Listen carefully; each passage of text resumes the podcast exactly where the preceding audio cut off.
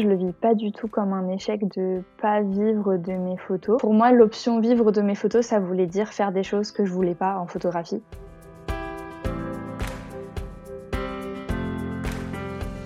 Bonjour et bienvenue à vous dans ce nouvel épisode du podcast Libre et photographe. Je suis Régis Moscardini et une fois par semaine, à peu près, en ce moment un petit peu moins, j'interview un ou une photographe qui fait de son expertise photo un moyen de gagner de l'argent. Alors que ce soit dans une optique réellement professionnelle, ou dans le cadre d'une reconversion par exemple, ou juste pour, dans un premier temps, eh bien, se payer son matos, arrondir ses fins de mois. Alors je lui pose des questions pour que vous puissiez prendre son expérience, vous en inspirer, et j'espère réaliser votre projet à votre tour. Cette semaine, j'accueille une photographe que j'ai rencontrée dans une formation que je suis actuellement pour apprendre à améliorer améliorer son podcast. Il s'agit de Carline de Castro.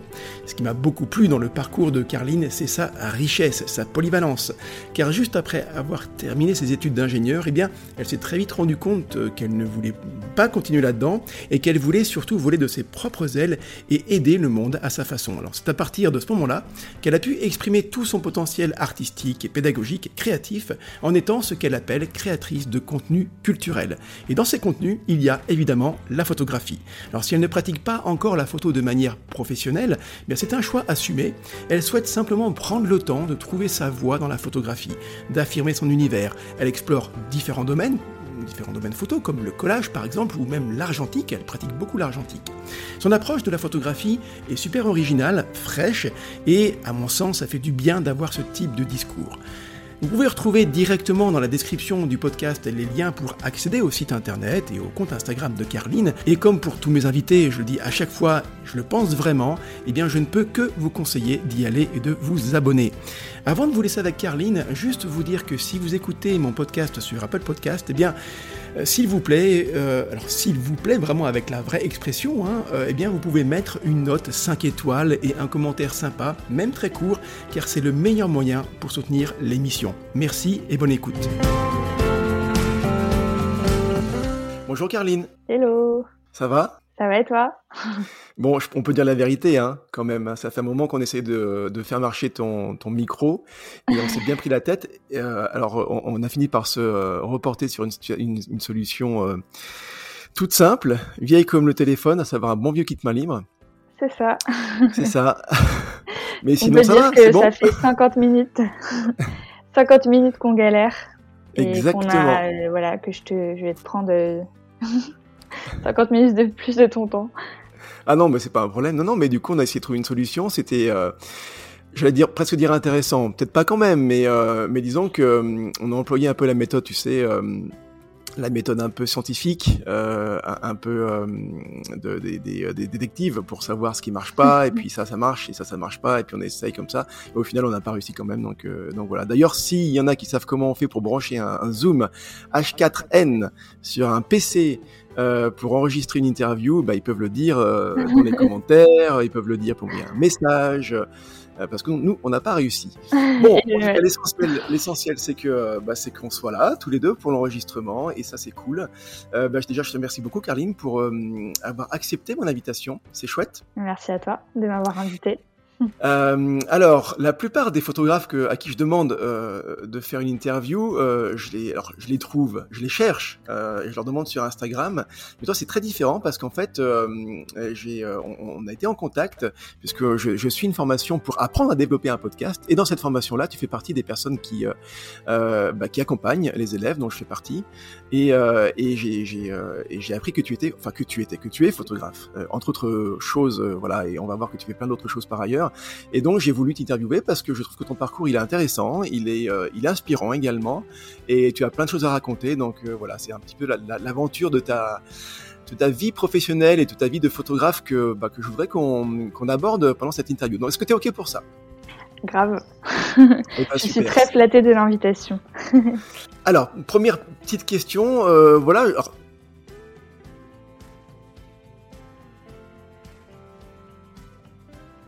Là, en ce moment, tu fais quoi professionnellement? Parce que euh, tu es multicasquette, tu as fait plein plein de choses.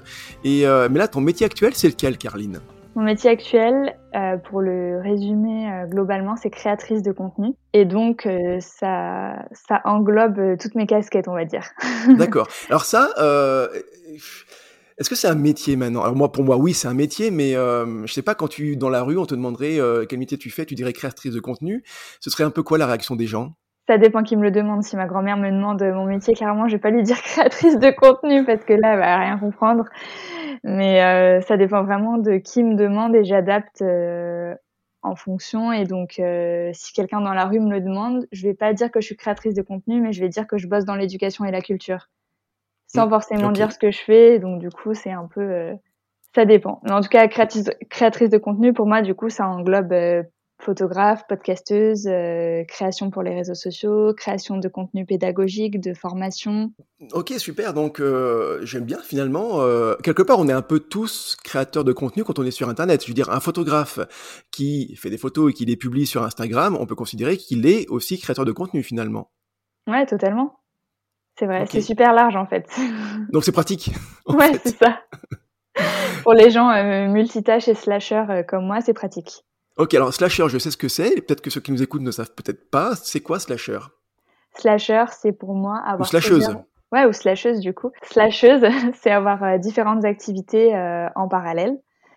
Et donc c'est mon cas parce que je suis freelance et donc euh, mes missions freelance, ça va être plutôt, je vais aider des personnes qui font des cours en ligne à organiser leurs cours et à créer leurs cours donc plutôt du côté éducation pédagogique et je vais aussi euh, avoir des missions qui sont plutôt non rémunérées qui sont des projets personnels d'exposition de photos de photos de collaboration avec des artistes ou de création de podcasts Ok, donc c'est quand même très large. Euh, et finalement, est-ce que c'est pas un... Alors ça, c'est peut-être un peu sociologique comme, euh, je sais pas, comme idée, mais finalement, c'est peut-être pas si bête que ça.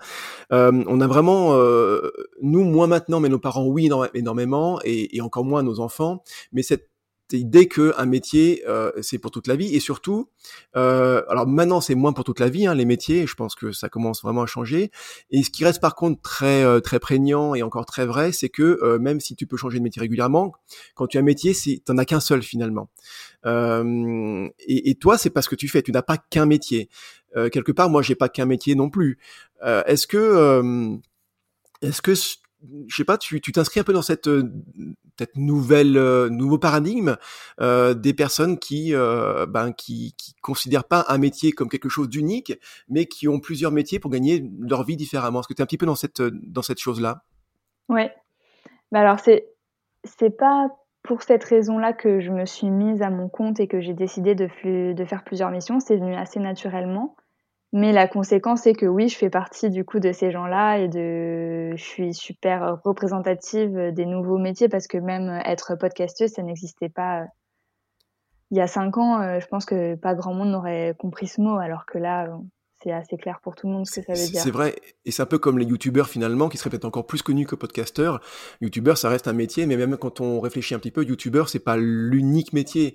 Ce sont des créateurs de contenu, justement, comme tu disais, et ces personnes-là, euh, bien voilà, évidemment, elles créent des vidéos pour YouTube, mais elles font aussi d'autres choses. Elles sont sur Instagram, elles sont sur TikTok aussi, elles ont des partenariats, donc c'est ça englobe voilà beaucoup de choses, donc beaucoup de casquettes, donc beaucoup de métiers en fait à chaque fois. Et, euh, et si on raccroche ça aux, aux photographes, parce que c'est quand même euh, c'est quand même pour ça qu'on est là, pour la photographie, les photographes. Euh, ça peut être aussi quelque part intéressant de leur dire euh, que euh, que je sais pas ceux qui voudraient devenir photographes, ce serait pas un échec si ils ne font pas que ça, quoi. Tu vois, ils font pas que de la photographie. Ce serait peut-être ça finalement un petit peu le message que tu pourrais dire. C'est ça, c'est sûr que moi je le vis pas du tout comme un échec de pas vivre de mes photos parce que en fait pour moi, l'option vivre de mes photos, ça voulait dire faire des choses que je voulais pas en photographie.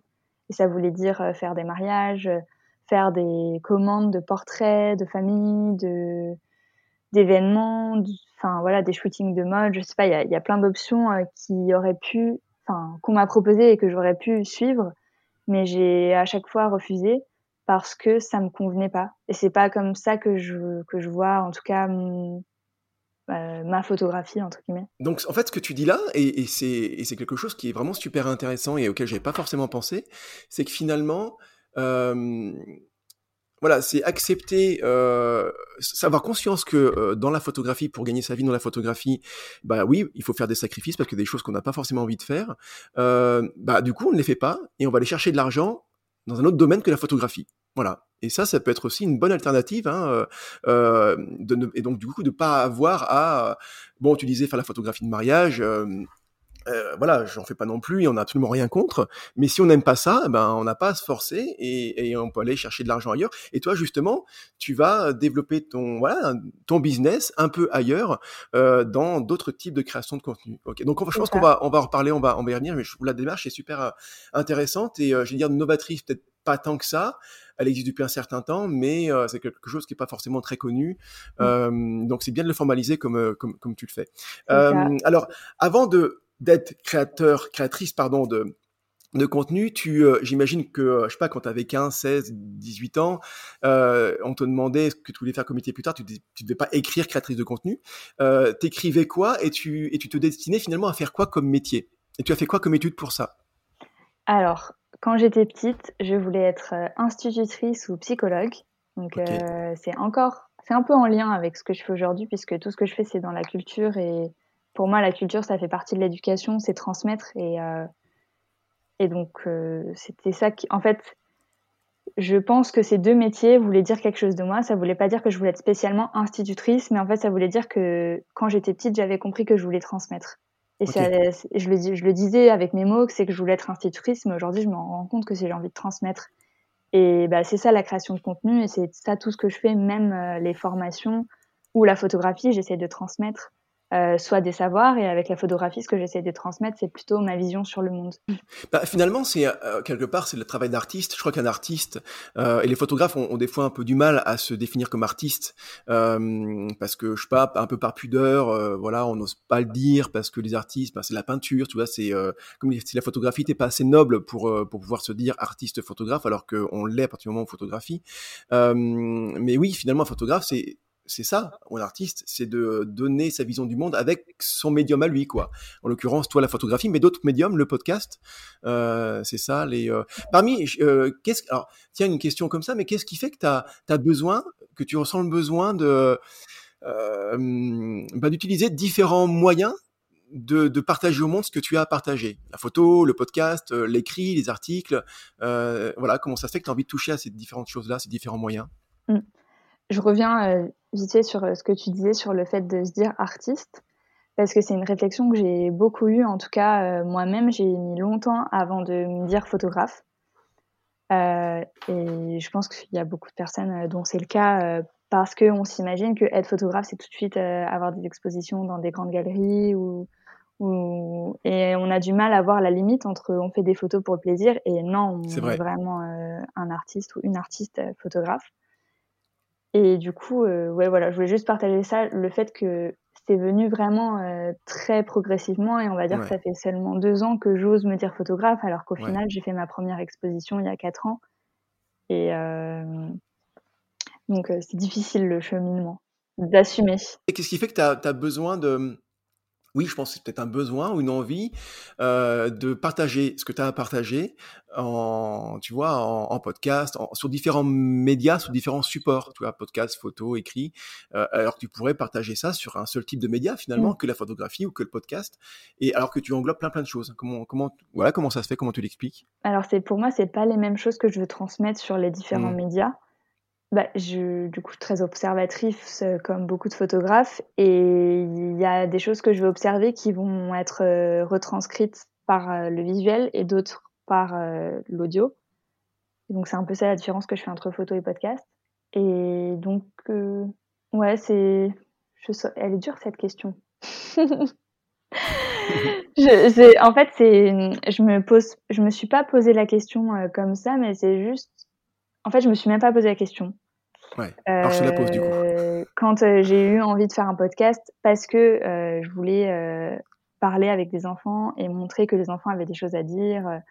Voilà, il y avait tout, tout un engagement derrière. ça n'avait pas de, ça n'avait pas de, comment dire, c'était pas pertinent de faire des photos. Ce que ce que okay. je voulais montrer, c'était servi par le par l'audio seulement. Mmh, mmh. Et ni par les, mais pas par l'écrit non plus.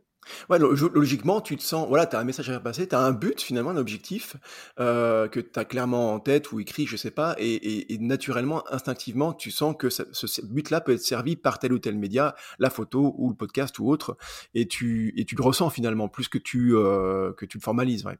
Voilà, c'est ça. Et ma démarche avec la photo, elle est plus instinctive et moins, on va dire, euh, programmée parce que c'est c'est la continuité de ma pratique depuis que j'ai 15 ans où je me suis mis à faire de la photo. C'est tous les jours ou pendant tous mes voyages. C'est mmh. quand je me balade et que je vois des choses qui me qui m'interpellent et que j'ai envie mmh. de partager parce que je les trouve poétiques. Euh, c'est là que je vais faire mes photos et donc du coup c'est vraiment pour moi la photo c'est c'est comment dire la photo, c'est une pratique qui me suit au quotidien et qui me suit tout le temps, et même euh, quand j'ai pas mes appareils photo sur moi, parce que je vais toujours regarder, et je vais voir, et je vais, ça va nourrir euh, mes inspirations. Mais du coup, c'est une démarche super différente de mes autres euh, facettes d'artiste, on va dire. Est-ce que la, photographie ou le podcast ou autre se nourrissent l'un l'autre? Je veux dire, tiens, pour ton, ton podcast, on l'a pas nommé, il s'appelle comment ton podcast? Et voilà. Et voilà, donc c'est un podcast euh, où tu donnes la parole aux enfants. Hein. Euh, est-ce que ce podcast-là, dont le projet c'est de donner la parole aux enfants, voilà, c'est ce que tu veux partager euh, là-dessus. Est-ce que la photographie peut aussi s'intégrer là-dedans, tu vois? Je sais pas comment tu pourrais faire, mais est-ce que, tu, tu, ouais, tu le fais aussi ça? Ouais. Bah, en fait, ma photographie, la photographie, c'est comme ma base. C'est la base de ma pratique artistique. C'est le truc qui m'a donné confiance. c'est le truc qui me donne confiance aussi pour créer parce que c'était mon premier truc et c'est le truc avec qui est le plus ancré en moi, on va dire. Mais après, ça impacte tout parce que, par exemple, donc j'ai créé un podcast. On pourrait croire que ça n'a pas de rapport avec euh, le visuel, mais au final, j'ai voulu que le podcast soit un projet global qui ait une forme audio, mais aussi visuelle. Et donc, j'ai mis beaucoup d'efforts et d'énergie dans le fait de créer une identité, une identité graphique, de chercher des inspirations de photographes qui étaient cohérentes avec euh, l'esprit que je voulais euh, transmettre. Donc, par exemple, pour euh, mon podcast Et voilà, je vais beaucoup sur Instagram communiquer avec des photographies de photographes qui m'inspirent et qui sont en rapport avec ce que je veux transmettre.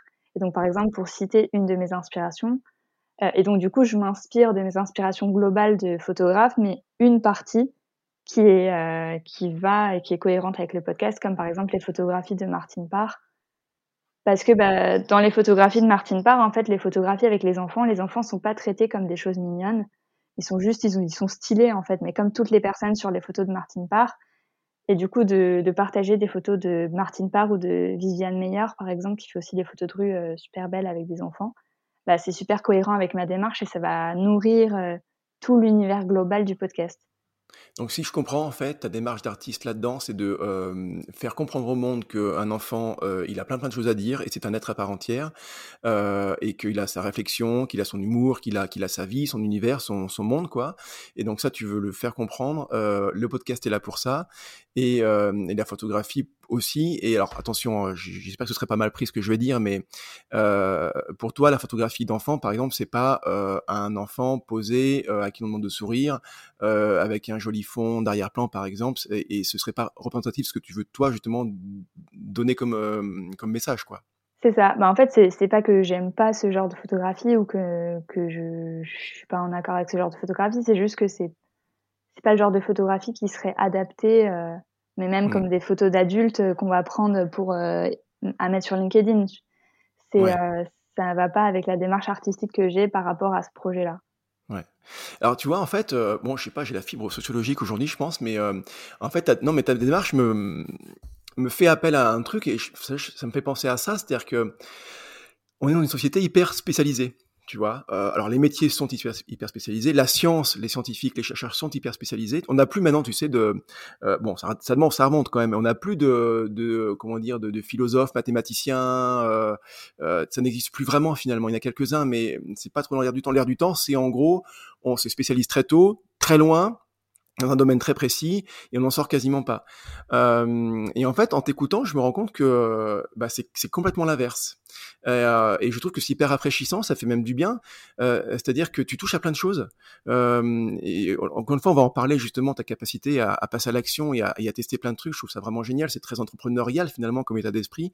Euh, mais euh, bah voilà, j'ai pas forcément de questions derrière ça. Je voulais juste faire ce rapprochement entre voilà ce que j'entends de tout ce que tu dis et qui est hyper intéressant évidemment. Et ça fait écho en moi en, en ça. C'est-à-dire que tu, tu vas à l'encontre, tu vois, à l'opposé. Et je pense que moi je suis pareil. Et je pense que n'importe quel photographe entrepreneur est finalement un peu pareil.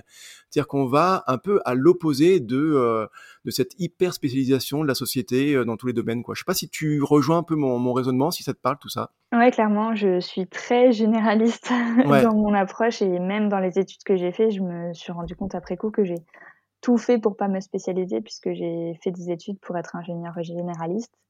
Donc en général, c'est juste que j'ai, bah, j'étais à peu près forte partout et je me suis dit je vais choisir le plus tard possible. Et donc euh, en fait, j'ai choisi euh, après mes études de me reconvertir, donc c'était pas trop la bonne solution. Mais euh, oui, complètement.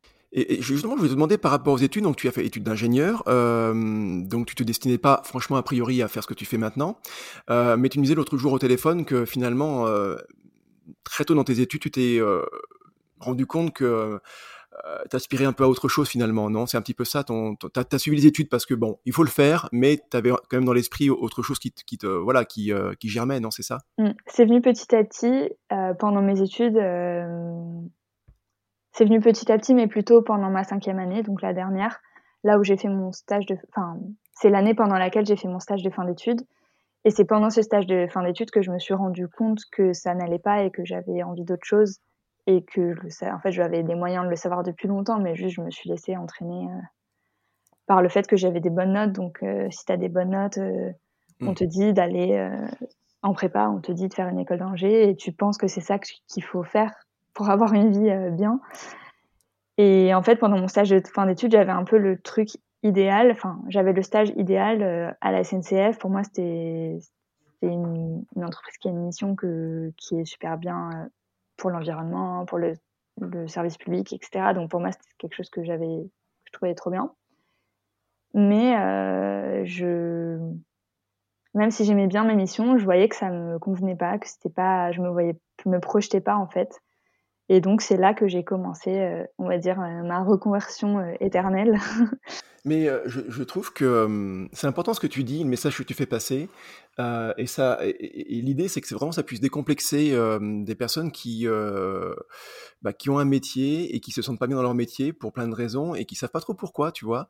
Alors oui, c'est parce qu'elles ont envie de faire de la photographie c'est qu'elles ont envie de vivre une vie différente, bien sûr. Mais je pense que ça va aussi un peu comme toi, c'est-à-dire que ce sont des personnes qui bah, qui sont généralistes, qui ont envie de toucher à plein de choses, mais notre mode de société, il est tel qu'il est, et j'ai envie de dire c'est presque comme ça. Euh, c'est pas pour ça qu'il faut le suivre tout le temps, c'est juste que c'est ainsi. Euh, et ben ce mode-là, il, il, est pas forcément compatible justement avec un esprit que comme toi tu as, comme moi j'ai, comme plein d'autres personnes entrepreneurs photographes ont, à savoir généraliste, en, avoir envie de toucher à plein de choses, slasher justement, et, et c'est pas très euh, culturel, sociétal et familiaux compatible. Quoi, voilà, c'est mmh. ça le problème en fait. Toi, tu euh, euh, tiens par rapport à justement ta famille, tes proches, tes parents, euh, tu euh, ce, cet état d'esprit que tu as là toi et qui fait que maintenant euh, tu n'es pas, j'ai envie de dire avec des gros guillemets, on le verra pas, hein, on le voit pas, mais rangé dans un métier classique, stable. Comment c'est perçu par tes proches? Bah, donc ça a été très progressif parce que donc à la fin de mon stage de fin d'études à la SNCF, j'ai dit à mon patron tout ce qui me traversait, c'est-à-dire que mes doutes, mes peurs, que je me sentais pas à l'aise de continuer comme ça. Je m'étais inscrite à un master de médiation culturelle, donc j'avais déjà euh, enclenché le truc. J'avais même été acceptée et euh, en fait, ce boss m'a dit, euh, m'a donné une super opportunité parce qu'il m'a super bien compris et il m'a dit j'apprécie que tu sois honnête avec moi. Moi, j'aime le travail que tu fais avec nous, j'ai envie de te garder, mais j'ai aussi envie de te permettre de tester des choses que tu as envie de tester. Donc, je te propose de t'embaucher à temps partiel, donc trois jours par semaine. Et donc, euh, c'est grâce à lui que pendant un an et demi, j'ai pu tester euh, trois, deux jours par semaine mes, mes autres choses. Et donc, ça, ça a été plus facile de dire ça à mon entourage et de présenter ça à mon entourage que directement de. En fait, j'ai pas fait un 0 100%. j'ai fait progressivement et donc du coup ça a été très progressif. Je leur ai d'abord dit bon bah voilà j'ai deux jours par semaine où je vais faire des projets et après je leur racontais quel projet j'avais et à la fin de mon contrat je leur ai dit bon bah finalement je vais faire que des projets. Donc du coup c'était assez transitoire. Et j'ai l'impression que tout le monde autour de moi a pu un peu s'adapter même si je pense que par exemple à, mes parents ils n'ont pas tout de suite compris pourquoi je faisais ça. Et Enfin, tout le monde n'a pas compris tout de suite, mais donc maintenant, ça fait plus de cinq ans et c'est accepté. c'est accepté et c'est vrai que ce es rassurant, bien sûr, euh, et ça compte hein, de rassurer les proches, la famille, parce que voilà, on les rencontre, on les voit, parce qu'ils sont là aussi. Donc c'est important. Et, et, je voulais te, te, dire quelque chose, mais tu vois, à mon tour d'oublier ce que je voulais, euh, ce que je voulais te dire. Euh, eh ben, c'est pas grave. tu parlais de SNCF. Ah oui, si. La leçon qu'on peut tirer finalement, peut-être de, de, de, cette rencontre et de la discussion que tu as eu avec ton boss, c'est justement la discussion. Euh, et que je sais que c'est pas facile, hein, ce, que, ce que je vais dire, euh, mais c'est tellement important de communiquer et de dire et de pas garder pour soi. Donc tu l'as fait, on peut le faire avec n'importe qui. Tu l'as fait avec ton, ton patron de l'époque et parce que tu sentais que ça, que ça matchait bien. Et, et, voilà, mais on peut le faire avec n'importe qui. Euh, mais c'est de discuter, de le dire. Et je trouve que voilà, ça c'est mon, ressenti, mais d'avoir un espace de parole, c'est, euh, ça permet de, on, ne dit pas les, disons qu'on, le fait de dire quelque chose à une personne et qu'elle nous écoute et qu'on a un espace de parole, euh, ça va nous avoir donner une réflexion différente que si on est tout seul et qu'on fait que ruminer dans son coin, quoi, tu vois? Euh, parce que la personne en face va poser des questions, parce que nous, on va pas parler de la même manière que si on était tout seul. Et, et ça, c'est euh, fondamental. Donc euh, voilà, euh, toi, tu, tu l'as fait et mmh. c'est génial, quoi. Donc là maintenant, ouais, ça, donc ça fait cinq ans que tu que tu n'es plus la SNCF et que tu fais ton, ton taf de créatrice de de, de contenu. Euh, alors on, on, sent vraiment que tu as quelque part, tu te donnes pas forcément de limites justement dans ces créations de contenu, que euh, euh tu es très ouverte, tu vois, très curieuse, tu passes beaucoup à l'action aussi. Et euh, justement, j'ai une question qui viendra aussi par rapport à ça tout à l'heure. Mais euh, comment toi tu gères cette espèce de de euh, un, peu d'inconnu, tu vois? On, on, t'es pas salarié. Euh, et donc, si tu t'arrêtes de travailler, ben, t'as plus de revenus voilà, tu, tu euh, le lendemain, il est, il, est, il est pas, il est pas comme le, jour de, du, tu vois, du moment. Comment tu fais pour gérer cette, cette crainte un petit peu, ou si c'est pas une crainte, en tout cas, cette, cet inconnu qui vient après? Mmh. C'est une bonne question. Déjà, je, voulais euh, replacer un peu le contexte. Donc, bah, déjà, je suis privilégiée d'avoir pu faire les études que j'ai faites. Et aussi, euh, je suis privilégiée d'avoir pu prendre un temps partiel à la fin de mes études parce qu'en fait, j'étais logée par mes parents. Donc en fait, euh, là, j'ai, habité pendant quatre ans et demi euh, chez mes parents, donc j'ai vraiment eu le confort et la chance de pouvoir le faire. Et donc j'imagine que c'est pas le cas de tout le monde. Donc ça, ça m'a vraiment permis d'être en confiance. Donc un salaire, un salaire, pas de frais euh, importants d'appartement, d'autres choses. Donc ça, c'est quand même plutôt confortable, c'est vrai, ouais. Bah en fait, avec l'équivalent de trois jours de travail par semaine, j'étais environ à un SMIC. Euh, quand j'étais à la SNCF et j'avais pas de, oui, j'avais pas de, de, loyer à payer à part euh, mes loisirs, etc. Donc ça, c'était plutôt confortable. Et après, euh, j'ai touché le chômage, qui a été assez confortable aussi pour me lancer parce que quand on est en freelance, le chômage compense les mois où on gagne moins. Et donc, j'ai vraiment eu de la chance pour ça. Et aujourd'hui, bah, je travaille chez EcoFactory à mi-temps, ce qui fait que j'ai un socle, on va dire, solide de, de, revenus de base qui me permet de, de me sentir libre de tester euh, d'autres choses. Donc par exemple, euh, la semaine dernière, je me suis prévu une après-midi entière euh, de collage, parce qu'en ce moment, je fais, je fais pas mal de collage. Et bah, j'ai pu le faire parce que je me sens en sécurité, parce que j'ai ce, cette mission-là. Mm. Et euh, donc j'ai de la chance parce que j'ai toujours trouvé des missions de ce style où je, je me sentais en sécurité de faire d'autres projets où j'étais pas rémunérée, mais qui sont des projets qui nourrissaient ma pratique artistique. Et donc euh, ça fait que je me sens bien. Et j'ai aussi dans ma tête un plan de secours qui fait que je me dis que ok même si ça ça s'arrête, je sais ce que je fais euh, tout de suite pour gagner de l'argent, c'est euh, être prof. Bon, je sais que être prof, ça prend plus qu'un mi-temps et ça demande beaucoup, mais euh, mais être prof, chose... euh, être prof, euh, je veux dire passer le concours de prof ou euh, ou c'est euh, donner des cours particuliers à droite et à gauche par exemple? Euh, non, c'est être remplaçante. Donc en fait, l'éducation nationale sont pas mal en demande de profs remplaçants pour les congés maternité, les arrêts maladie, etc. Et en fait, pour ça, il faut juste avoir un, une licence 3 et passer des entretiens pour montrer qu'on a le niveau, mais c'est assez facile, euh, ça se fait en un mois, euh, peut être recruté. Et donc du coup, ça c'est un peu mon plan B. Et en fait, je, ça se trouve, je le ferai jamais ce plan B, mais le fait de l'avoir dans ma tête, je me dis que ça va aller. Donc du coup, euh, ça me permet d'être plus libre de créer parce qu'en fait, si on a le stress de l'argent, enfin en tout cas moi c'est comme ça que je fonctionne quand j'ai le stress de l'argent, le stress de devoir trouver des missions, etc. Alors là, bah, je vais, je vais pas prendre le temps euh, d'aller sur Photoshop faire des montages ou de créer tout simplement euh, ce que j'ai envie de créer. En fait, j'avais écrit un jour dans, dans, mon canal privé Telegram euh, une espèce de, de, métaphore avec les, la méthode d'école de, conduite qui s'appelle Centaure, je crois. Et, et en fait, moi, j'ai jamais fait, mais j'ai un copain qui l'a fait. Et il y a un conseil qui m'avait donné que lui avait reçu pendant ce stage-là. Et en gros, on a tous, nous, la mauvaise habitude en tant que conducteur qui ne sait pas vraiment, on sait conduire, mais on sait conduire et pas conduire, quoi. Dire, dès que ça se passe pas bien, on saurait pas trop quoi faire, tu vois. Et donc, justement, ce stage-là t'apprennent, ces stages t'apprennent à avoir la bonne réaction quand c'est un peu tendu. Euh, et, et, tous les conducteurs, toi, moi et ceux qui nous écoutent compris probablement, euh, si on va dans le décor, tu vois, ou si la voiture s'apprête à aller dans le décor, euh, en fait, on va regarder là où va la voiture. Et comme on regarde là où va la voiture, en gros, tout le corps euh, fait, tu vois, il se, il se met en, en, quelque part en mobilité pour aller, euh, pour aller là, quoi. Donc en gros, euh, on fait ce qu'il faut pas faire, c'est-à-dire qu'on fait, on fait les mouvements euh, qui fait que la voiture ira là où nous on regarde et a priori c'est pas là où on veut aller. Et donc les conseils, le conseil de base, c'est regarder là où vous voulez aller. Donc justement, euh, là où on veut aller, c'est rester sur la route. Euh, et, euh, et c'est très dur à, à, faire parce que c'est c'est pas c'est pas quelque chose d'inné. Il faut se forcer à regarder là où on veut aller. Et en fait, dans le business, c'est pareil. C'est-à-dire que tu parlais de stress. Et quand tu es stressé par rapport, et je parle aussi pour moi, hein, voilà, tout entrepreneur à un moment donné à, ces périodes de doute et de stress, euh, là, faut faire super attention parce qu'on peut tomber justement dans le piège de regarder là où on veut pas aller. c'est-à-dire qu'on est stressé, on se dit justement, je veux pas, je veux pas avoir des fins de mois difficiles, je veux pas ne pas pouvoir me verser de salaire, je veux pas. Et donc notre focus, il est, il est sur le je veux pas quoi. Il est sur la peur d'avoir ce truc qui pourrait arriver, qui arrivera pour le moment pas, mais qui pourrait arriver. Et, euh, et donc justement, il faut faire l'inverse. Hein, et c'est pareil, c'est pas inné. Il faut, il faut, ça s'entraîne, euh, ça se travaille. il faut regarder là où on veut aller. Euh, donc voilà. Et, euh, et, là où on veut aller, c'est faire plus de chiffres, c'est être, être mieux dans sa vie, c'est euh, être plus heureux.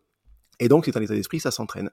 Et je trouve que d'avoir un plan B, comme tu as dit, euh, d'avoir cette espèce de sécurité quelque part de, de, de voilà, de salaire continu euh, avec un mi-temps, c'est quelque chose qui te permet d'être plus soulagé et de pouvoir tranquillement regarder là où tu veux aller. Je sais pas si voilà, si euh, si cette image-là, elle est, elle est très parlante, mais euh, mais il y a peut-être un petit peu de vrai quand même dans ce que je viens de dire. Je sais pas, qu'est-ce que tu en penses, toi?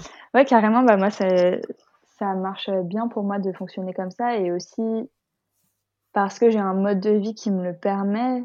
Euh, j'ai pas d'enfants, j'ai que moi, je m'occupe que de moi-même, et donc je peux aussi me permettre de, de vivre avec un mi-temps. Euh, et euh, voilà. Ouais, et puis j'ai un mode de vie où je vais pas, euh, je prends plus l'avion, je j'achète plus de vêtements, je vais pas avoir de dépenses euh, inutiles, donc je peux me concentrer vraiment okay. sur autre chose. Mais ça, encore une fois, c'est quelque chose que tu, euh, comment dire, que tu développes au fur et à mesure aussi. Euh, par rapport aux vêtements, je pense, c'est une gestion de dépenses, mais voilà, c'est quelque chose qui se développe et puis c'est lié à tes valeurs également, probablement de, voilà, de respect de la nature. Euh, alors, je voulais te, te, aussi par rapport au, passage à l'action. Je rencontre beaucoup de, photographes qui bah voilà, qui suivent des, des cours, qui vont se former, si tu veux, enfin qui vont, ouais, qui vont suivre des cours, mais qui vont pas implémenter, quel que soit le cours. Et moi, moi aussi je l'ai fait, hein. c'est-à-dire qu'en gros, t'achètes un truc, euh, des fois rien que le fait de l'avoir acheté, t'as l'impression d'avoir un peu progressé, alors que c'est pas du tout le cas. Euh, et la formation, tu vas la suivre, ou tu vas te faire coacher, tu vas faire un, stage, mais derrière, tu vas avoir suivi sans mettre en action, tu vois le truc. Et je trouve que ça, c'est quelque chose qui est très dommageable pour un entrepreneur ou un bébé entrepreneur, si tu veux. Euh, toi, j'ai l'impression que euh, alors peut-être que j'exagère, mais voilà, dès que tu as une idée, ça se transforme en action. Une valeur, ça se transforme en action, tu vois. Euh, ouais. Comment euh... alors c'est quelque chose peut-être un peu d'inné chez toi, donc je sais pas si peut-être facile à expliquer, mais bah, comment tu arrives à, à transformer euh, bah, ce qu'à l'état d'idée euh, en, en choses concrètes Yes. J'ai deux trucs à te dire sur cette question. Déjà, c'est un. J'en parlais à ma psy la dernière fois. En fait, j'ai pas l'impression d'avoir le choix dans la manière dans laquelle je fonctionne. Peut-être ça va pas trop aider les personnes qui, qui écoutent, mais c'est un peu comme ça que je le ressens. C'est que si par exemple euh, je prends conscience euh, que euh, telle marque va faire travailler des personnes ouïghours, j'ai pas le choix en fait. Je peux plus acheter cette marque. Et c'est un truc un peu de, je sais pas, c'est un peu, je suis, je suis rigide dans ma tête et du coup, c'est un peu comme ça. Le truc que tu disais, je découvre quelque chose et donc je passe à l'action. En fait, pour moi, ça va ensemble. Je, je, je sais pas dissocier. Et le deuxième truc que je voulais dire sur le passage à l'action, un, un, quelque chose qui m'a beaucoup aidé pendant mon parcours et qui, je pense, est super euh, essentiel, c'est de parler avec les personnes qui nous entourent. Parce qu'en fait, à chaque fois où des choses me sont arrivées en bien, euh, des missions, des expositions, une exposition en ligne, un, une expo concert, enfin toutes les choses que j'ai faites, à chaque fois, c'est quand euh, c'était en part du réseau mais j'avais pas de réseau. Quand j'étais en école d'ingénieur, j'avais pas de réseau d'artistes, mais en fait, euh, bah, quand j'étais à la SNCF, j'en ai parlé à mes collègues, j'en ai parlé à mon boss, qui m'a donné un temps partiel. Après, j'en ai parlé à, une ancienne prof de primaire qui m'a dit que je pouvais faire une expo à tel endroit, donc j'ai contacté l'endroit. Ensuite, j'ai contacté, et donc ça s'est fait tout que, tout euh, de manière, enfin, toutes ces opportunités se sont créées de manière organique, mais parce que à chaque fois, j'en ai parlé autour de moi. Et donc ça, c'est vraiment un truc qui m'a fait avancer, c'est de partager mes réflexions, mes cheminements du moment et même mes envies aux personnes autour de moi. Bah, super conseil, carrément, parce que finalement, c'est euh, ça crée des connexions invisibles euh, qui t'emmènent, qui t'ont emmené là où tu en es maintenant. Mais oui, carrément, bien sûr que si de toute façon, c'est clair. Hein, euh, alors j'ai employé encore une autre, une autre métaphore. Euh, en ce moment, je suis bien là-dedans aussi. Mais tu vois, je pense qu'on est, on est tous comme des soleils en fait. Tu vois, comme des étoiles. C'est-à-dire que tu sais, une étoile, si, si elle rayonne pas, elle finit par mourir et par se recentrer sur elle. En fait, elle se recentre sur elle-même et la loi de gravité fait qu'elle se finit par, euh, euh, par devenir un tout petit point, enfin, machin noir qui n'aimait plus. Voilà, c'est ça, en fait, le risque. Et je pense que nous, on est pareil. Si on n'aimait plus, si on partage plus, si on communique plus, si on garde tout en soi, on finit par se par s'éteindre, tu vois, euh, et, et, être plus je sais pas, et on est plus charismatique, et puis on n'intéresse plus les gens, et puis voilà, donc euh, on est destiné, on est voué, j'en suis sûr, à, à partager. C'est ce que tu dis là très très clairement.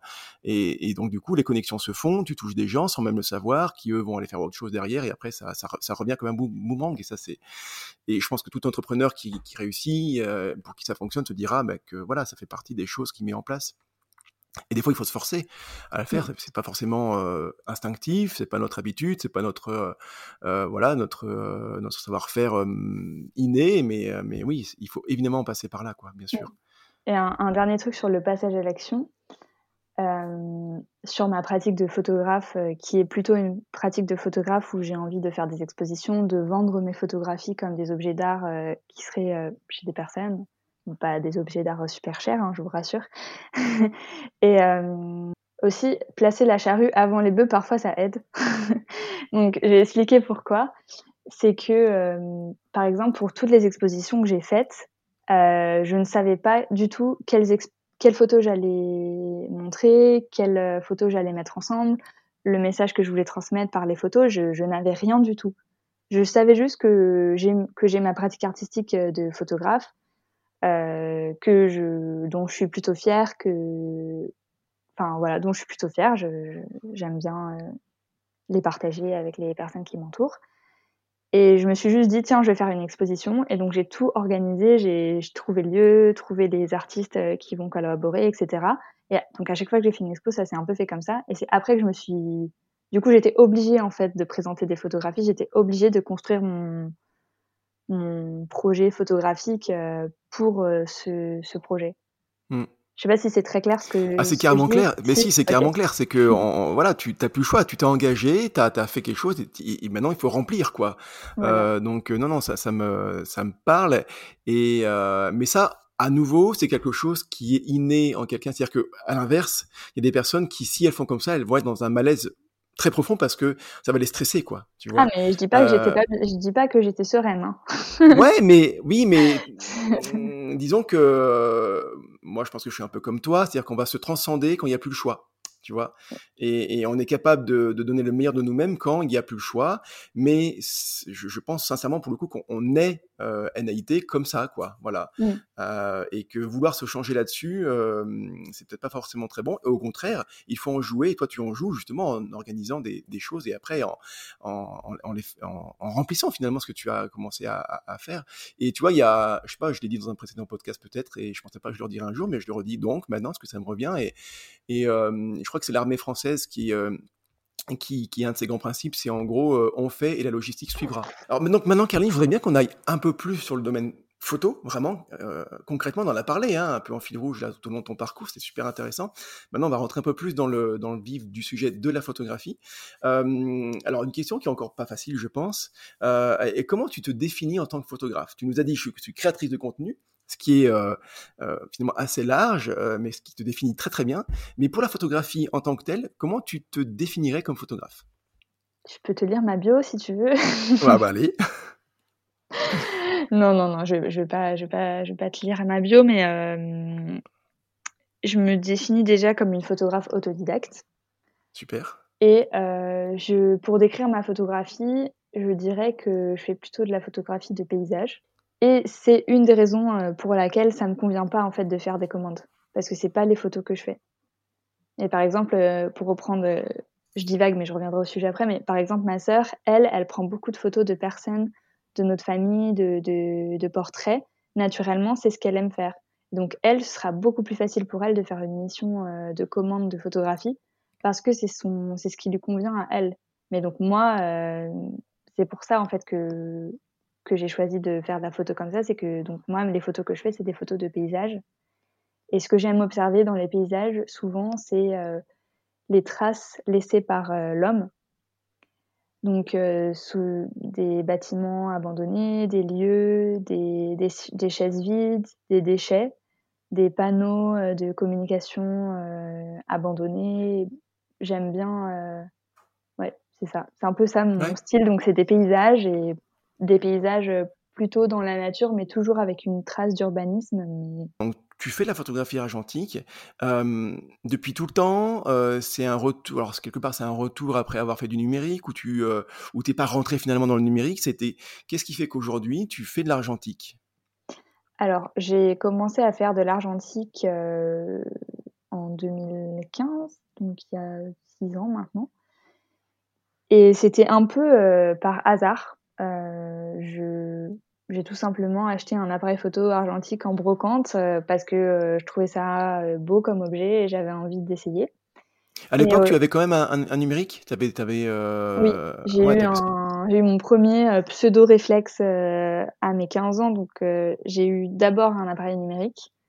Donc, mon premier, mes deux premiers appareils photo, c'était donc mon téléphone portable et mon appareil c'est, euh, je sais pas si tu te rappelles, ces appareils photo, c'est des appareils photo qui avaient la forme d'un réflexe, mais c'était pas du tout des réflexes, c'était juste des appareils photo numériques, mais c'était beaucoup plus stylé que ça ait la forme d'un réflexe. Genre des bridges en fait, c'était des bridges. Ouais, c'était, ouais, c'est ça, c'était un bridge. Ouais. Donc tu pouvais pas changer l'objectif, mais euh, voilà, il, avait de la gueule, quoi. Voilà, et du coup, c'est maintenant, aujourd'hui, je ne prendrai jamais ça puisque ça prend euh, tellement de place pour rien, du coup. Euh, donc du coup, j'ai commencé à faire de la photo comme ça et je me suis mis à l'argentique. Et en fait, j'ai maintenant, je fais presque que de l'argentique et je préfère parce qu'en fait, euh, ce que j'aime bien dans l'argentique, c'est qu'on ressent que c'est un objet. Euh, on ressent parce qu'il y a du bruit sur la pellicule. Parfois, il va y avoir des traces de, de calcaire au développement ou un des rayures, des poussières. Enfin, vraiment, euh, je trouve qu'on ressent le fait que la photo est un objet avant tout et c'est pas la réalité. Et j'aime bien avoir cette distance-là avec les photographies que j'ai, de, de se rappeler que à la base, la photographie, c'est euh, la lumière imprimée sur un film. Mm. Et euh, voilà, un peu ce rappel-là que, que c'est un objet physique avant d'être un objet de nos projections et de c'est pas le réel, quoi. Et pas frustré de bah, de pas avoir accès à toutes les possibilités euh, qu'offrent maintenant des bah, les appareils photo numériques. Voilà, je me suis offert il y a pas très longtemps euh, Fujifilm X-T4, pardon, euh, qui est qui voilà le super truc high tech, tu vois, qui fait des photos incroyables, qui est, qui est génial, et grâce auquel tu as accès à plein plein de fonctions, plein plein de choses. Alors je parle pas de Wi-Fi ou du je parle pas de cette espèce de connexion en temps réel. À la limite, c'est pratique parce que voilà, je l'utilise. Mais je, parle de du côté créativité justement, mmh. tu vois. je me rends compte avec avec les hybrides maintenant, ben tu peux voir en direct quasiment l'image que tu auras. si tu vois, si tu décides de mettre en noir et blanc, tu auras en noir et blanc. En fait, dans le viseur, tu as du noir et blanc. Si tu décides de faire une surexposition, tu vas avoir dans le viseur la surexposition. si tu décides de, modifier la balance des blancs pour te donner, je sais pas, déjà, tu vois, tu as une idée artistique, et ben hop, tu la mets directement. Donc tu vois. Et, et ça, j'avoue que pour moi, ça quelque part, ça booste un peu ma, ma créativité et j'aime bien. Toi, tu, tu l'as pas ça, donc du coup mmh. bah, Je l'ai aussi parce que j'ai quand même. Euh, bon, là, j'ai le Lumix GX8, je sais pas si tu vois. Ouais. Donc, c'est plutôt un, un, bon appareil photo et j'ai deux objectifs dessus et je l'utilise euh, parfois. J'ai souvent les deux en fait quand je suis en voyage. J'ai mon numérique et mon argentique. Mais c'est pas les mêmes photos que je fais. C'est comme si le numérique était un entraînement pour moi. Excellent. Ah, c'est bon, ça, c'est une bonne. Euh, euh, une bonne. Euh, alors, euh, c'est pas sympa pour le numérique, hein, non, clair. Non, mais c'est que en mais je vois ce que tu veux dire. Ouais, je sais pas comment dire. Il y a un truc avec l'argentique qui que je préfère, et c'est vrai que parfois c'est j'ai des mauvaises surprises parce qu'il m'est déjà arrivé que de perdre des pellicules, et donc en fait toutes les photos que j'avais fait. je les ai perdues. Par exemple, j'avais fait un reportage dans une maison de retraite parce que je voulais prendre en photo les personnes âgées parce qu'en fait, bah, je les trouve trop belles. Et, euh, et j'avais envie de transmettre ça, de, de, les, de prendre leurs photos, euh, enfin leur beauté en photo. Donc j'avais fait des photos numériques que j'ai toujours sur mon ordi et des photos argentiques. Mais les argentiques, en fait, je me suis gourée euh, sur l'indice de développement puisque je les ai développées moi-même et j'ai perdu toutes les pellicules. Ah donc les pellicules perdues quoi. Ah oui, c'était J'ai perdu toutes les photos argentiques. Donc c'était la base de mon projet et donc du coup bah, j'ai complètement abandonné ce projet parce que j'étais totalement déprimée. Et il y a une, une autre mésaventure qui m'est arrivée, c'est que, donc comme je te disais, je prends plutôt des, paysages, mais parfois ça m'arrive de trouver des, personnes euh, belles dont j'aime l'attitude dans la rue, mais j'ose pas souvent, enfin j'ose les prendre en photo, mais il y a eu un déclic qui a fait que j'ai osé, c'est pendant un voyage où je me suis dit, ok, là je vais, à chaque fois que je trouve une personne belle, je lui demande. Donc j'avais fait cette démarche-là. Attends, attends, pardon, je te coupe, mais ça c'est hyper, euh...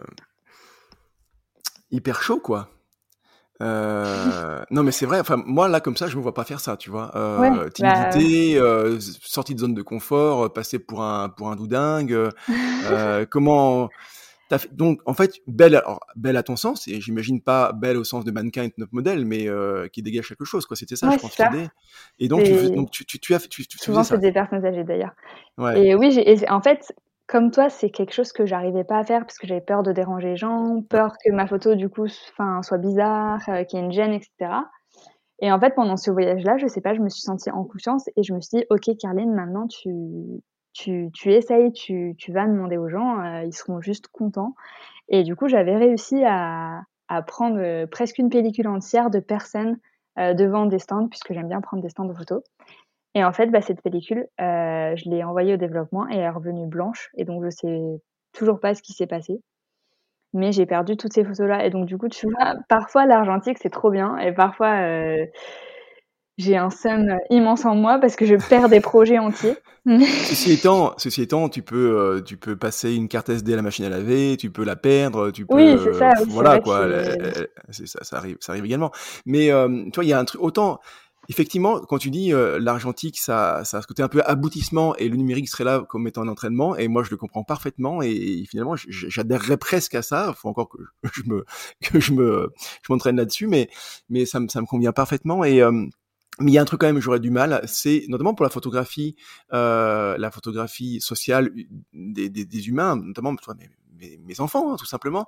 Quand je les photographie, je prends toujours une petite mini salve, hein. c'est pas de la rafale, hein. c'est j'appuie trois fois quoi, trois fois sur le déclencheur euh, pour être certain sur les trois ou quatre d'avoir pas un clignement, enfin justement de pas avoir, enfin si je l'ai le clignement d'œil c'est pas grave, hein, tu vois, si j'ai mmh. un petit rectus pas chouette, je l'ai, je l'ai, euh, eh ben il est là, mais j'ai une autre qui a sur le coup, tu vois, donc j'aime bien, j'aime bien l'argentique pour ça, vraiment, c'est que tu tu tu t'assures au moins une parmi les trois quatre qui vont être qui va être mieux que les autres ou, Ah ouais. parfaite, tu vois. Ah, Et avec la- avec l'argentique, tu peux le faire finalement, mais ceci étant, euh, ça fait vite cher.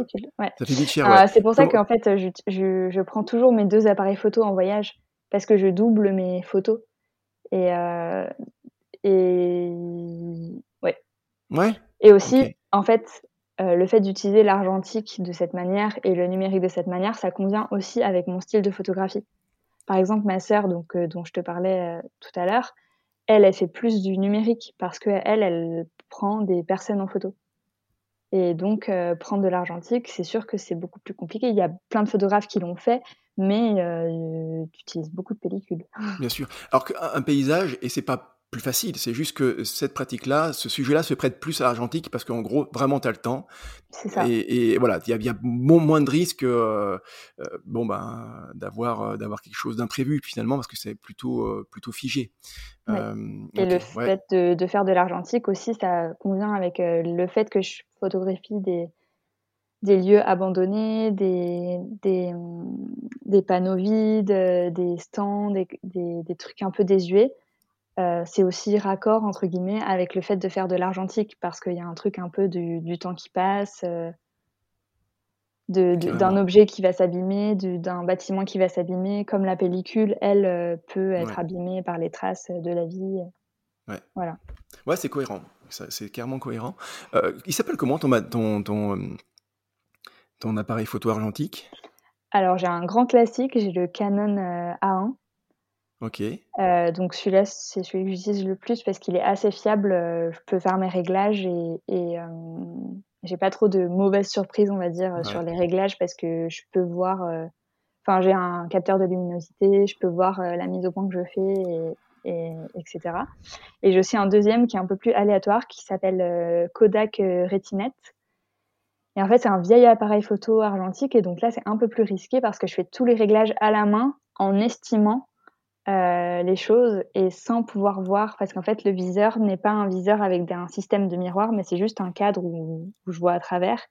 Donc en fait euh, je vais pas voir où est-ce que je fais la mise au point. Je vais pas voir euh, rien euh, du tout. Du coup c'est au pif. Euh, je vais estimer ok là c'est à 3 mètres que je veux mon truc net. 3 mètres ça fait combien de feet à peu près non c'est 1 mètre ça fait 3 feet donc du coup, je vais un peu le traduire comme ça dans mes réglages et là, je le prends. euh, et souvent, j'ai des photos floues, mais, euh, j'aime bien aussi des fois. Mais c'est peut-être ça aussi, le, le charme, euh, le charme de ça, quoi. Finalement, le côté hasard. Oh, alors, si on pouvait faire une espèce d'allégorie, finalement, c'est est-ce que ce serait pas la transcription en photo de ton état d'esprit dans la vie? C'est-à-dire que tu fais confiance simplement aux événements, tu fais confiance à la vie, tu fais confiance à ce qui se passe autour de toi, et ben là, ce serait un peu pareil. Tu fais confiance à l'appareil et ce sera peut-être flou, et si c'est flou, c'est pas grave, ça aura été une expérience et, et euh, qui va t'apporter, euh, quoi qu'il arrive, et qui pourra donner quelque chose d'intéressant. Donc euh, peut-être que finalement c'est une espèce de, de transcription photographique de, de comment toi tu, euh, tu, tu envisages et tu vois, tu vois la vie. Ton, ton inspiration, comment tu... euh, ça c'est une grande question que je la pose à chaque fois. Euh, comment tu la développes euh, je veux Est-ce que c'est une démarche consciente de développer l'inspiration? Genre, allez, euh, je sais pas, tous les jours tu vas... euh, lire tel magazine d'art tous les jours tu vas bon on peut plus faire des visites de musées on, pourra bientôt mais tu vois vraiment un truc euh, très concret ordonné euh, et systématisé euh, ou pas du tout. Et c'est complètement l'inverse c'est euh, tu cherches pas forcément mais par contre une espèce d'état d'esprit hein, très ouvert tu vois Euh, bah, en fait, c'était pas trop une démarche consciente jusqu'à cet hiver. Et je me suis rendu compte cet hiver à quel point euh, j'étais à sec. cet hiver, j'étais à sec. euh, je j'avais pas d'énergie. euh. Voilà, le Covid n'y est pas pour rien, l'hiver n'y est pas pour rien. J'ai déménagé, il y avait plein de choses qui se sont passées dans ma vie autres qui ont fait que j'avais pas d'énergie. Mais je me suis rendu compte aussi que j'avais moins d'interactions, je lisais moins, j'allais plus voir d'expos, j'avais plus. En fait, euh, aussi, je danse. Donc, j'ai plus mes cours de danse aussi depuis un an, qui est un truc qui me manque beaucoup.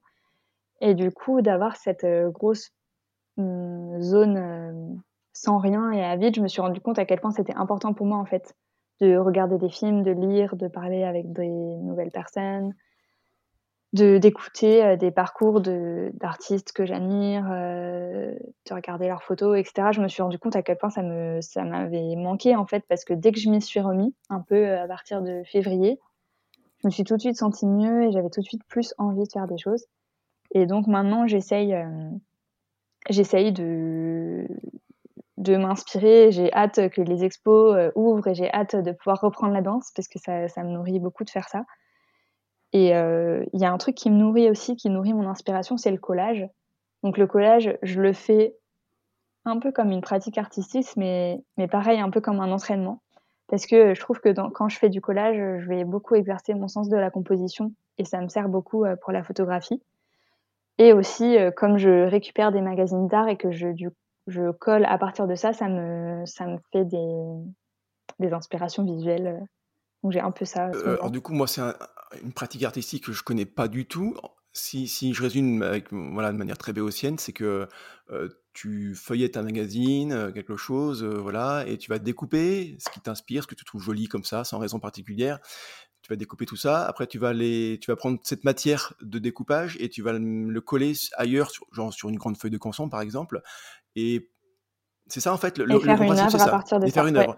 et, et tu as et tu, veux que ça ressemble à quelque chose, tu, euh, ou tu fais vraiment, en gros, un peu comme si, tu vois, euh, dans, des cours, on a tous fait ça, euh, où, euh, voilà, je sais pas, tu as un bout de papier, tu as, ton crayon et tu griffonnes, tu vois, tu sais pas trop, tu écoutes un truc un peu d'une oreille, tu griffonnes de l'autre, tu sais pas trop où ça va te mener, tu, tu, coloris, des cases, par exemple. C'est un peu ça l'idée, ou vraiment tu as quand même un, objectif de, je sais pas, de montrer quelque chose? J'ai quand même un objectif en général, donc euh, la partie inspiration, c'est quand je feuillette, je découpe ce qui m'inspire, je vois les textures, les dispositions que j'aime.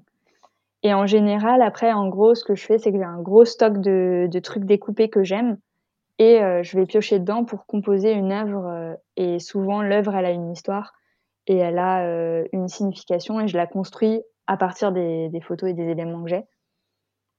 Et donc, ouais, je pourrais te montrer un bah, collage si tu veux. Euh. Ah, j'aimerais bien. du coup, euh, ce sera pas très euh, podcast compatible, mais mais, mais et je le mettrai. Non, non, mais je le mettrai dans la description du de, du podcast sur le blog, hein, parce que dans la description de Apple Podcast ou ailleurs, on pourra pas mettre de photos, mais sur mon blog, je, je le mettrai, ouais, mais carrément.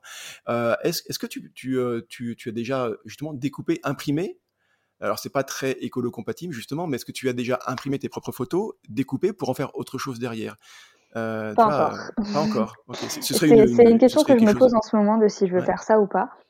Mmh, Finalement, tes photographies seraient euh, juste une étape dans une création, euh, comment dire, euh, pas supérieure, mais mmh. prochaine, quoi. ouais, c'est ça. Bah alors en fait, donc pour le collage, j'ai déjà fait des collages numériques en, avec à partir de photos de ma sœur justement parce que elle, elle photographie des, des personnes et donc j'avais envie de faire des collages avec des têtes de, de gens, d'enfants pour mon podcast justement. Donc euh, ça, je l'ai déjà fait à partir de photos d'autres personnes, mais à partir des miennes, euh, jamais. Et je ne sais pas trop si je vais le faire ou pas. Euh, je, je, je, pense que non. Parce que en fait, dans ma démarche du collage, je me nourris d'autres choses. Tu vois, il y a vraiment un truc d'inspiration et je m'inspire du regard de l'autre pour créer un truc à ma sauce. Donc du coup, j'ai l'impression que ça me ça marcherait pas de faire un truc à partir de mes photos. À partir de mes photos, j'ai plutôt envie, et c'est ce que j'ai déjà fait, de collaborer avec des dessinateurs, des dessinatrices, qui vont eux créer quelque chose à partir de ma photo. Mais je le vois pas trop euh, me le faire moi-même. Ouais, je comprends. Ok. Mm, mm. Bah, de toute façon, euh, il n'y a pas de bonne réponse ou mauvaise réponse. C'est juste mm. que euh, ce serait, ça, pourrait être intéressant de le faire, mais mais voilà, il faut il faut avoir juste envie, tout simplement. C'est ça. ouais, c'est ça. Ouais, ça, ça nous corresponde. C'est ça, complètement. en tout cas, ta pratique photographique, toi, comment tu envisages de la monétiser? Alors, elle s'est déjà monétisée mmh, à quelques reprises parce que j'ai vendu euh, quand même euh, pas mal de mes photos euh, lors d'une exposition que j'ai faite. Et donc, je ne sais pas trop comment répondre à cette question, mais je vais te raconter l'expo et je, vais te dire comment je l'ai, monétisée, entre guillemets. Donc, cette exposition, c'était une exposition pendant un mois. Avec ma sœur, on a exposé nos photos. On a fait un projet commun et euh, nos photos étaient à vendre. Et en fait, euh, on a fait venir du monde dans l'exposition. On l'a pas fait pour ça, mais on a créé des événements avec d'autres artistes Donc on avait 30 autres artistes que nous-mêmes qui venaient faire des performances dans l'exposition. Donc leur performance, c'est que euh, et elle devaient choisir une de nos photos et créer quelque chose à partir de cette euh, photo. Donc par exemple, il y avait des, une illustratrice qui avait dessiné des éléments de la photo mais autrement et donc on voyait que le dessin répondait à la photo. Et en fait, toutes ces œuvres s'ajoutaient autour de nos photos dans l'exposition. Et donc, euh, cette exposition a duré un mois et donc nos photos étaient à vendre, les dessins étaient à vendre. Et euh, la manière dont ça s'est monétisé, du coup, c'est qu'on a, grâce aux performances, ramené euh, plusieurs bulles, enfin plusieurs cercles différents dans l'exposition. Et donc, on a eu à peu près 400 visiteurs et visiteuses. Donc, c'est pas mal. Sur combien de temps? Sur, donc, c'était sur trois semaines et demie et il y avait, il y avait huit événements sur huit événements. D'accord. Et donc là, euh, j'ai vendu euh, beaucoup de photos. Ouais. Euh, quand tu dis vendre, c'est donc des tirages, quoi. Hein. C'était vraiment oui, j'ai vendu des, tirages. Des tirages, des tirages argento numériques. Ok. Pour la technique.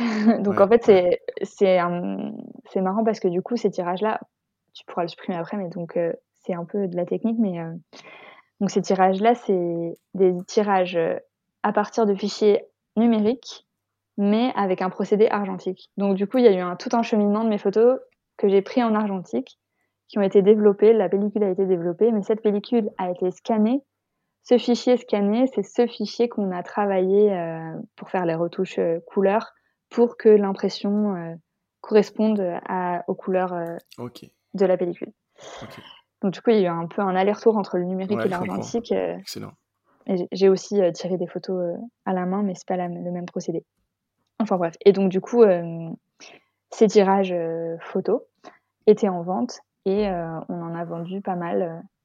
J'ai vendu, j'ai dû vendre, on a dû vendre une cinquantaine de photos.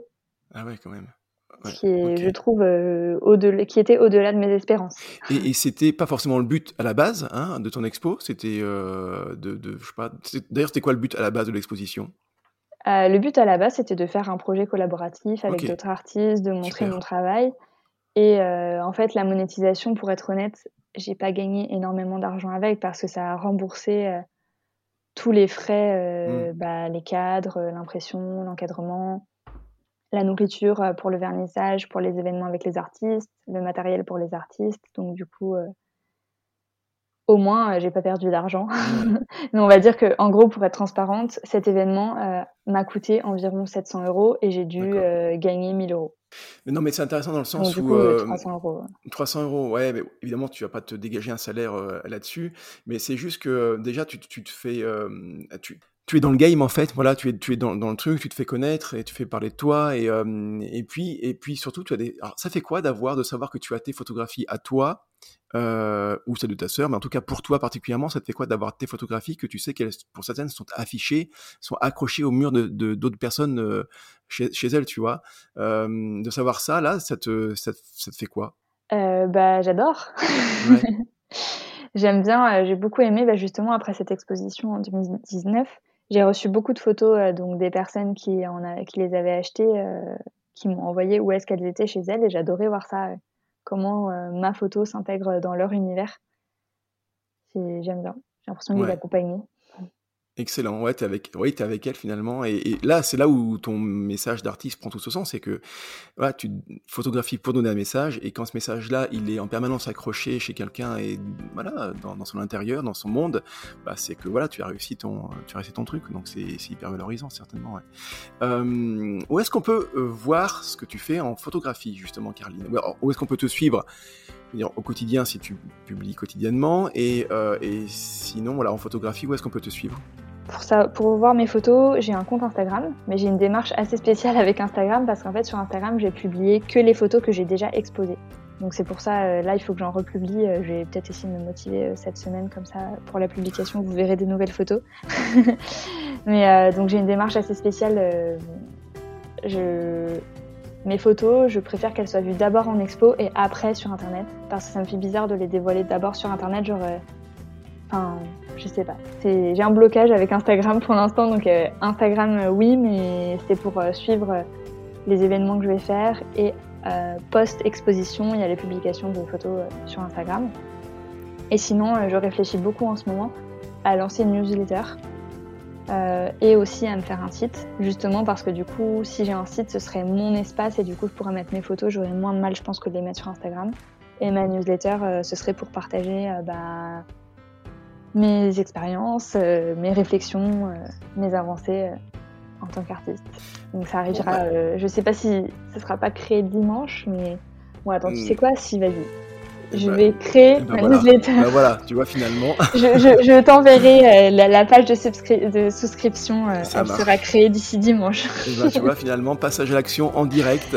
C'est ça. Euh, et tu, en fait, voilà, tu joins la, les actes aux paroles, je crois. Dans ce sens-là, je pense que ça marche, ouais. C'est-à-dire qu'en gros, tout à l'heure, tu nous as dit que tu aimes bien comment dire, programmer et après, ben, t'as plus le choix, tu fais. Bah, c'est exactement ça. C'est-à-dire que voilà, le, podcast il est programmé dimanche, bah t'as plus le choix, faut que tu, euh, faut que tu, faut que tu le mettes en route quoi. Cool, euh, super. Écoute, bah, je te remercie infiniment. Carline, euh, d'avoir répondu à mes questions. C'était super, super intéressant. Merci à toi. Merci beaucoup, Régis.